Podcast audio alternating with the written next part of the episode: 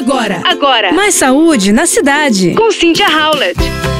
A gente já sabe da importância do uso do protetor solar, principalmente aqui no Rio de Janeiro, nesses horários de pico e no verão forte da cidade. O produto é um produto popular que geralmente vem em creme, em spray, mas nos últimos anos ganhou um formato de cápsula. A adesão ao método oral hoje até é alta, mas os especialistas fazem um alerta quanto à forma de administração.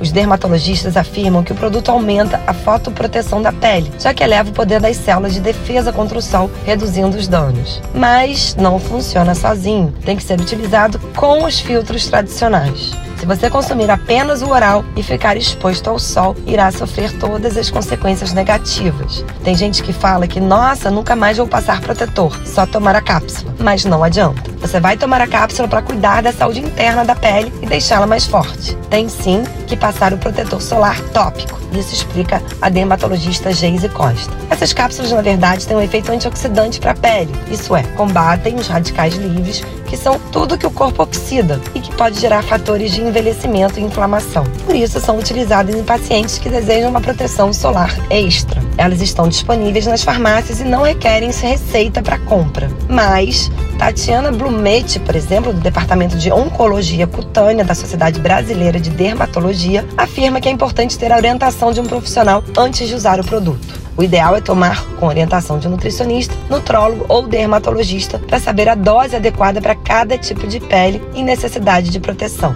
Podem tomar pessoas com algum tipo de risco, seja por exposição prolongada ao sol ou doenças, como vitiligo, em tratamento contra o melasma e até causa de histórico de câncer de pele. Apesar dos benefícios, nem todos podem fazer o uso. Os profissionais contraindicam para grávidas e lactantes pela falta de estudos científicos na área. Pacientes que têm úlcera e hiperglicemia diabética também devem evitar.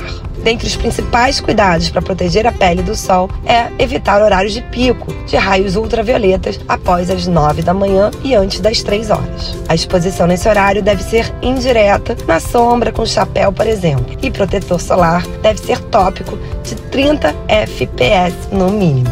Fica a dica aí para esse verão. Você ouviu Mais saúde na cidade. com Cynthia Howlett.